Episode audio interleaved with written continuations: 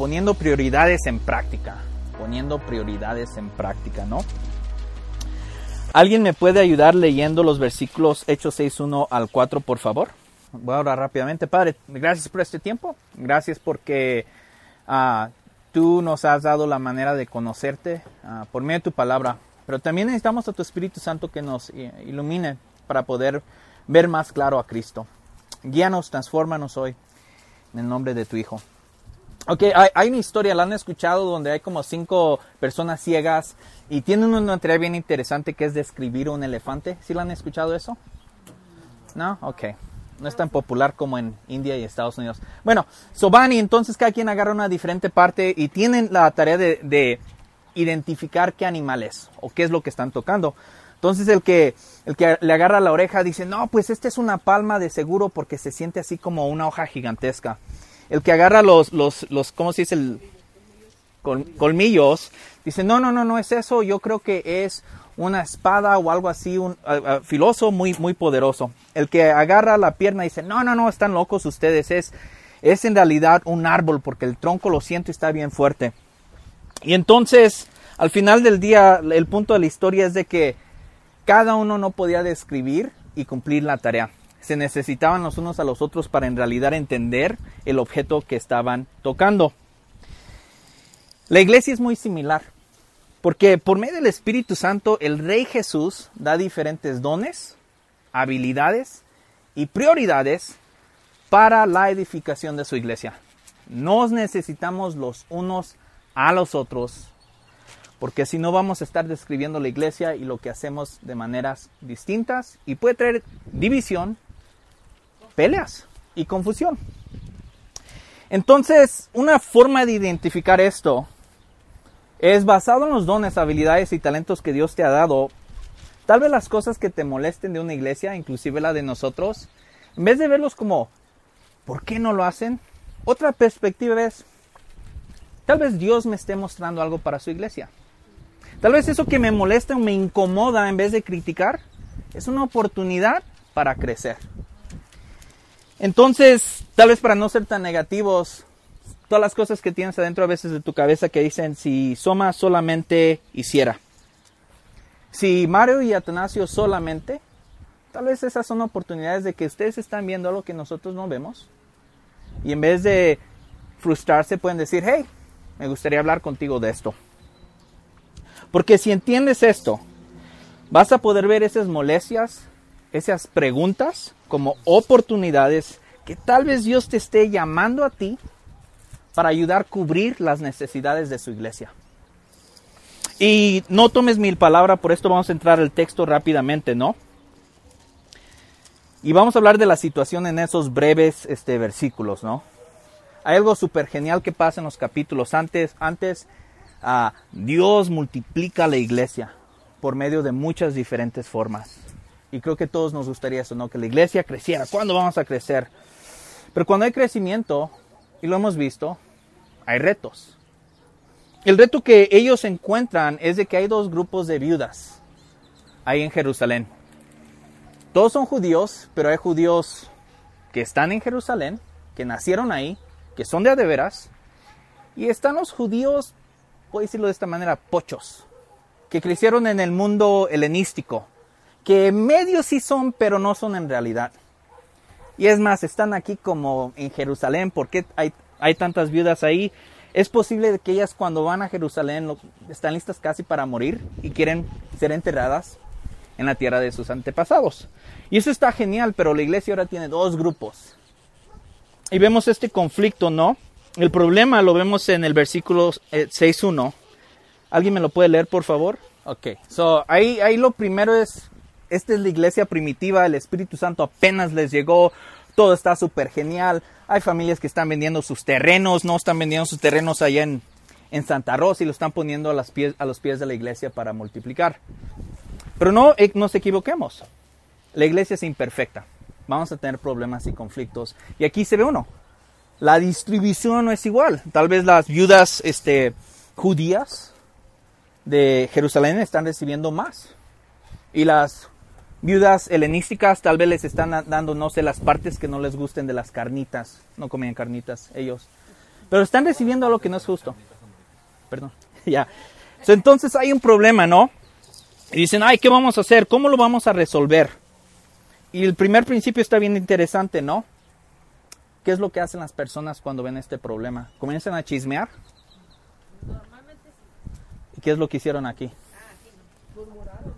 Murmuraron. No se quedó en mero chismo y murmuración. No fue, ¿sabes qué? Es que mira, no saben lo que están haciendo. La iglesia tiene conflictos. ¿Qué es lo que van a hacer ellos? Y la primera solución que, que, dan ellos es bien interesante. Y ellos dicen, ok, qué chido que estén diciendo esto, pero vamos a poner nuestras prioridades, porque toda iglesia tiene prioridades. Nosotros tenemos prioridades al igual que la iglesia de Jerusalén. Y para ellos, aquí está en el versículo 2 y 4. ¿Qué es su prioridad? ¿Alguien me lo puede leer? La palabra de Dios. Y, quiero clarificar eso porque si pensamos en la palabra de Dios es, hoy yo creo que se van a ir a sentar ahí en un estudio nada más. Cuando hablamos de la palabra de Dios, cuando ellos escribieron esto, ¿creen que ya tenían todo el Nuevo Testamento? So, una forma de verlo, cuando decimos la palabra de Dios en particular, es el buen mensaje de Jesucristo.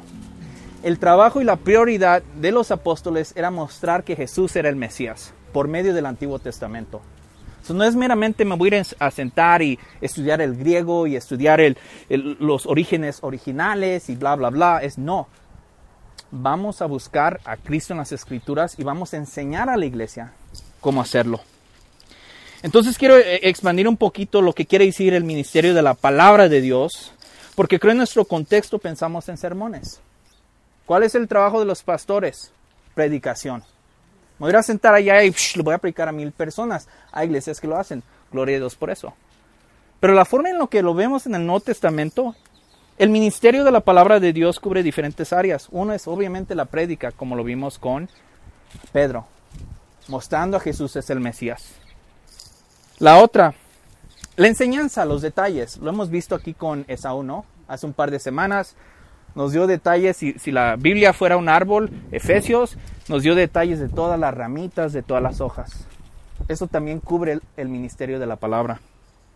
La otra es la aplicación. A la luz de esto, ¿qué es lo que, ¿cómo deberíamos de vivir? ¿Cómo deberíamos de ser diferentes? No solamente les vamos a enseñar el griego, bla, bla, bla, sino a la luz de que Jesús es el rey, rey el Mesías, ¿cómo vamos a vivirlo?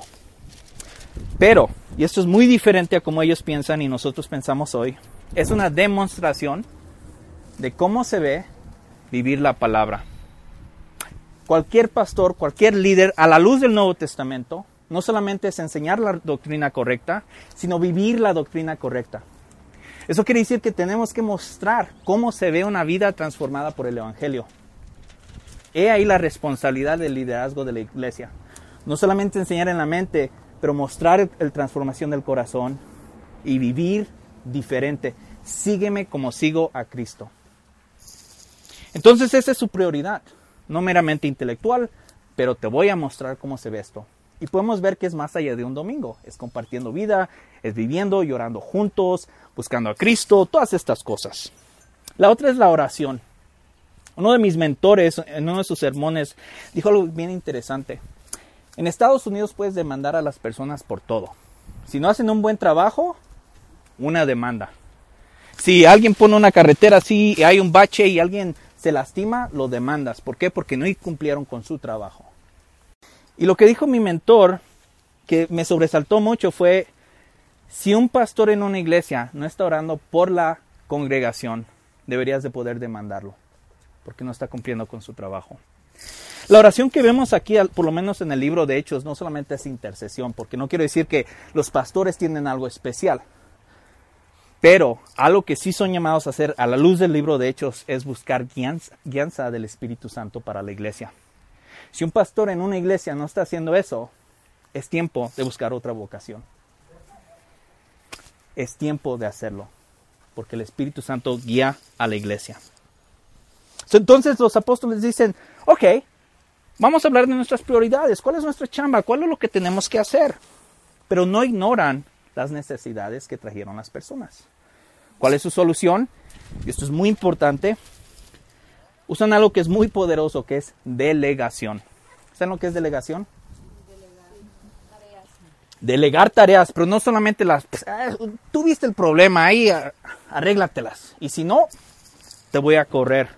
Una buena delegación a la, luz de lo que vemos aquí es, en la iglesia, se alinea con la palabra de Dios. Ah, ¿Por qué te digo esto? ¿Alguien me puede leer Éxodo 22, 22? Porque no fue murmuración cualquier cosa. Like, no me gusta que Mario no toque una guitarra eléctrica. Entonces vemos ahí que la queja que trajeron está basada en lo que Dios quiere. No, no me gusta, es que ahora está muy frío y deberíamos de traer calentador, así es que voy a quejarme. Más like, ¿sabes qué? No estamos cumpliendo con lo que Dios nos llama. So, la delegación número uno está basado en lo que Dios ha mostrado. La segunda es de que no son autoritarios. No dicen, ¿sabes qué? Fulanito y perenganito, tú vas a hacer. Delegan, dicen, ¿sabes qué? Escojan entre ustedes, en este caso, siete hombres. Pero más allá, que tengan una buena reputación. Liderazgo en la iglesia requiere una buena reputación. Si un hombre o una mujer que busca algún tipo de liderazgo, ahí está una de las prioridades, carácter, no es conocimiento carácter siempre comienza. ¿Cómo lo podemos afirmar? Si alguien dice, oh, fulanito, la congregación debería decir, ah, claro, sí, estoy de acuerdo en vez de fulanito. ¿Lo vieron el otro día? Mira lo que estaba haciendo. Para servir, para liderar, requeremos buena reputación ahí. También llenos del Espíritu Santo y voy a agarrarlo con sabiduría. No es cualquier persona. No es, pues esta persona fue a la UNAM y tiene un no sé, un diplomado en contabilidad. Se requieren habilidades y carácter. Iglesias, nos hemos metido en problemas cuando ponemos en liderazgo a personas que tienen conocimiento sin carácter. Pasa desafortunadamente una y otra vez porque es conocimiento sobre el carácter. Primero va el carácter. La sabiduría, conocimiento, eh, eh, y lo hemos hablado a veces, es no solamente es lo que yo sé en la cabeza, para los judíos sabiduría implica una ortopraxia, una manera de vivir que muestra lo que sabes.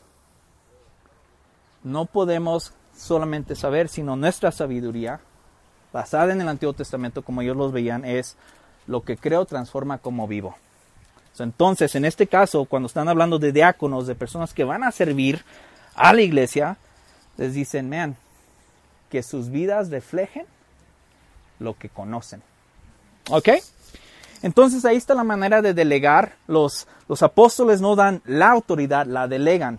Todavía ellos son responsables de la iglesia. Pero delegan esa autoridad y ponen ciertos límites. Ok, so vamos a hablar un poquito cómo se ve eso para Soma Querétaro. Para nosotros, ¿no? La primera es, voy a hablar de expectativas que deberías de tener que son sanas aquí. Las expectativas sobre la iglesia. Una expectativa correcta es de que los fondos que cada uno de ustedes estén dando a esta iglesia, parte de ellos se vayan para apoyar a las viudas. Ya después hablamos que es una viuda. Puede extenderlo también a los huérfanos hay una expectativa de que esta iglesia o cualquier iglesia a la que pertenezcas, una de sus prioridades es apoyar a los necesitados, porque Dios lo hizo primero. Él nos vio en nuestra necesidad, Él nos vio huérfanos y no nos abandonó. Él nos cuida. A la luz de eso, esa es una expectativa que deberías de tener aquí. Y deberías de preguntar cuando quieras, cuál es el presupuesto para apoyar a las vidas y los huérfanos y te deberíamos dar un porcentaje y números. También deberías de asegurarte que los recursos que tengamos, que estemos manejando, sean distribuidos correctamente. Ya después vamos a hablar mucho más de eso. Pero no es para que alguien de nosotros ande en un Ferrari. Transparencia. La segunda expectativa que puedes poner sobre ti es esta. Si ves algo que mejorarías, deberías de tener la expectativa de que tal vez sea Dios hablándote. Y en vez de murmurar, criticar, chismear, diga, ¿sabes qué? Me molesta esto, no sé por qué, quiero hablarlo, quiero hablarlo. Voy a hablar con Esaú, con Mario o Atanasio sobre esto. Las puertas virtuales, porque no tenemos ahorita lugar, siempre van a estar abiertas. El momento que nosotros no queramos por lo menos escucharte es momento de que tal vez esta iglesia se esté yendo. Tal vez confía de que Dios te esté mostrando algo a ti. El liderazgo en una iglesia no puede ser sensitivo a absolutamente todas las cosas. Todos somos parte del cuerpo de Cristo, con diferentes dones y habilidades. Lo que sí puedes esperar es que te escuchemos, alinearlo a la luz de la palabra y decir, ok, tal vez tengamos que hacer esto. ¿Cómo se vería que tú lo hagas? ¿Cómo te apoyamos a ti? ¿Cómo te equipamos a ti para hacerlo? Porque nuestra prioridad es ayudarte a enseñarte a Cristo por medio de las escrituras y mostrarte cómo se ve eso. ¿Por qué no vamos a darle de comer a los huérfanos? Qué bien. ¿Por qué no vas a darle de comer a los huérfanos si la iglesia se alinea a lo que Dios te está llamando a ti? Si podemos hacerlo. La otra es una expectativa es de que tengamos diáconos y diaconesas en el futuro. Son personas y oficiales que su trabajo es distribuir recursos, llevar comida a los huérfanos, a las viudas, a atender a las necesidades. Si estás buscando que un pastor en una iglesia haga eso, estás poniendo expectativas en la persona incorrecta. Y la última, la expectativa que puedes poner sobre el liderazgo de una iglesia, sobre los pastores de una iglesia, es la predicación del Evangelio. Si aquí comenzamos a predicarte algo más que no sea Jesús, su vida, su muerte y su resurrección, tenemos problemas. Una expectativa clara no es que vengas a que te motivemos, ni que te demos cinco pasos para que sea rico. Nuestra prioridad es cinco pasos para ver a Cristo y cómo su vida te transforma a ti. Y es más, te vamos a mostrar. Te vamos a mostrar cómo confesar porque nosotros confesamos primero. Cómo arrepentirnos porque los pastores son los primeros en arrepentirse, en mostrar eso. ¿Cómo se ve una vida transformada? Esa es una expectativa clara. La otra es, ¿cómo encontramos a Jesús en la Biblia? ¿Okay? No, no es de que vengan cada domingo y se los hemos dicho una y otra vez. Nosotros no vamos a tener todas las respuestas. Nuestro trabajo es enseñarlos a ustedes a hacerlo.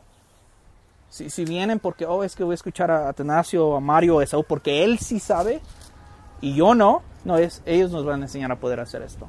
La demostración de cómo se ve esto, cómo se ve una vida impactada por el Evangelio. Y por último, oración para la iglesia. Y no solamente es intercesión. Es deberían de preguntarnos cuánto estás orando por la iglesia. ¿Cuándo fue la última vez? ¿Qué días tienes separados para orar por la iglesia? Porque esa es una responsabilidad tan grande de orar por dirección para la iglesia.